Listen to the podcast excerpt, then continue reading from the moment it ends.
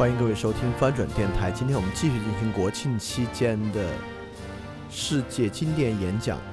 呃，听这个歌《美国国歌》就知道啊，今天我们可能会念一个美国总统的演讲。对，今天我们念美国历史上可能最受欢迎的总统 JFK 的就职演说。呃，我们那就很快开始。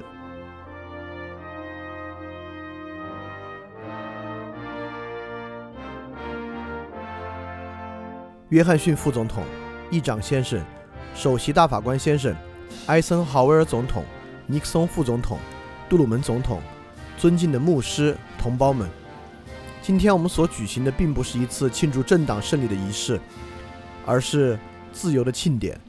它所象征的不仅是一个开端，而且也是一个时代的终结。它所意味的不仅是变动，而且也是一次更新。因为我已经在你们和全能的上帝面前宣读了庄严的誓词，这一次誓词与我们的先辈在将近一百七十五年前所规定的完全一样。现在的世界已经大不同，人类的手掌握能既能消灭人间的各种贫困，又能毁灭人间各种生命形式。我们的先辈为之奋斗的那些革命信念，在今天的世界各地仍然是个充满争论的话题。人的权利并非来自国家的慷慨，而是来自上帝的恩赐。今天我们不敢忘记，我们是第一次革命的继承者。让我们的朋友和敌人都听见我此时此地所说的话。革命的火炬已经传给新一代美国人。这一代人生于这个世纪，经过战争的锤炼，受过得之不易的和平的洗礼，并且为我国悠久的传统感到自豪。他们不愿目睹或听任任何人权遭到逐渐剥夺。我国人民曾经为这些权利奋斗不已。今天我们要承诺，在国内和全世界保护这些权利。让每个国家都知道，不论他希望我们繁荣还是衰落，为确保自由的生存与胜利，我们将不惜付出任何代价，承受任何负担，应付任何艰难，支持任何朋友，反抗任何敌人。这就是我们的承诺，而且还有更多。对那些和我们有着共同文化和精神渊源的老盟友，我们保证坦诚以待。只要我们团结一致，就能在许多合作事务中无往不胜。如果我们分歧对立，就会一事无成。因为争吵不休、四分五裂的我们，无法迎接强大的挑战。对于那些我们欢迎加入到自由行列中来的新国家，我们的誓言是：绝不让一种更为残酷的暴政来取代一种消失的殖民统治。我们不能总是指望他们会支持我们的观点，但我们始终会希望看到他们坚强地维护自己的自由，并且牢记，在历史上，凡是愚蠢的狐假虎威者，必将葬身虎口。对全世界各地居于茅舍和乡村，为摆脱普遍贫困而斗争的人们，我们保证尽最大努力帮助他们自立。不管需要多长一段时间，我们将一如既往。之所以这样做，并不是因为共产党可能正在这样做，也不是因为我们需要他们的选票，而是因为这样做是正确的。自由社会如果不能帮助众多的穷人，也就无法保全少数富人。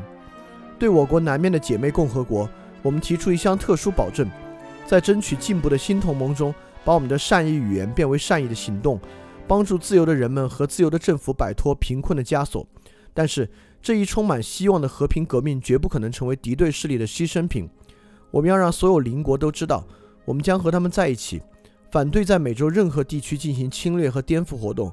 让所有其他国家都知道，本半球的人想做自己家园的主人。对联合国这个对联合国这个主权国家的世界性议事机构。这个战争手段大大超过和平手段时代里最后的最美好的希望。我们重申我们的支持，要防止它成为一个纯粹谩骂的场所，要加强它对新生国家和弱小国家的保护，要扩大其决议的行使领域。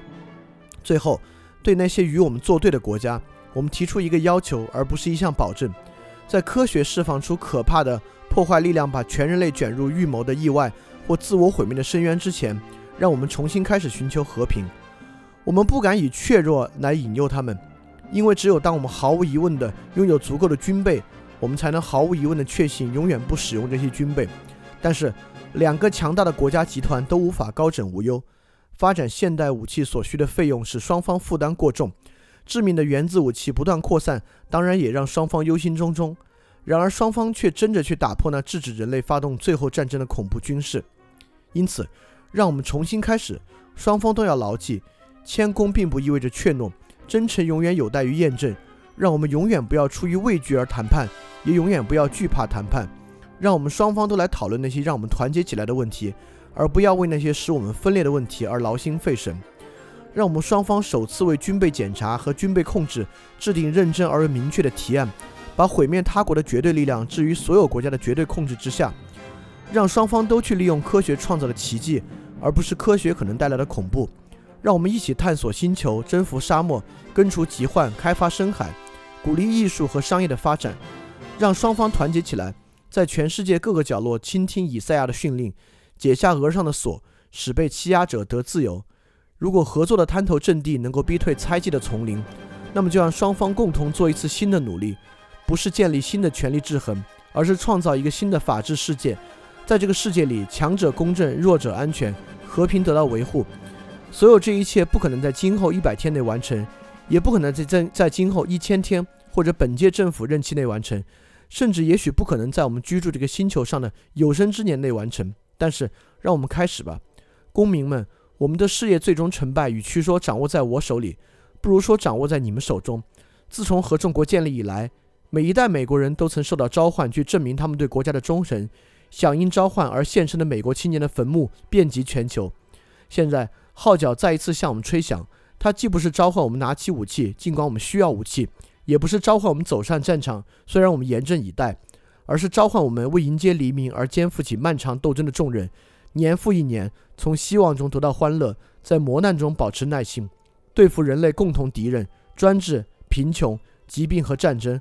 为反对这些敌人，确保人类拥有富足的生活，我们能够结成一个包括东西南北各方的全球大联盟吗？你们愿意参加这一历史性的事业吗？在漫长的世界历史中，只有少数几代人在自由处于最危急的时刻被赋予保卫自由的责任。我不会推卸这一责任，我会迎接它。我不相信我们中间有人想同其他人或其他时代的人交换位置。我们为这一努力所奉献的精力、信念和忠诚，将照亮我们国家和所有为国效劳的人，而这火焰发出的光芒定能照亮整个世界。因此，美国同胞们，不要问国家能为你们做些什么，而要问你们能为国家做些什么。全世界的公民们，不要问美国将为你们做些什么，而要问我们共同能为人类的自由做些什么。最后。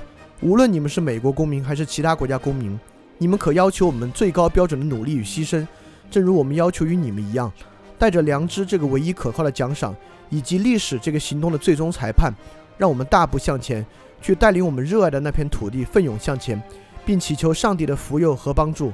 我们也知道，上帝在城市的工作必定是我们自己的事业。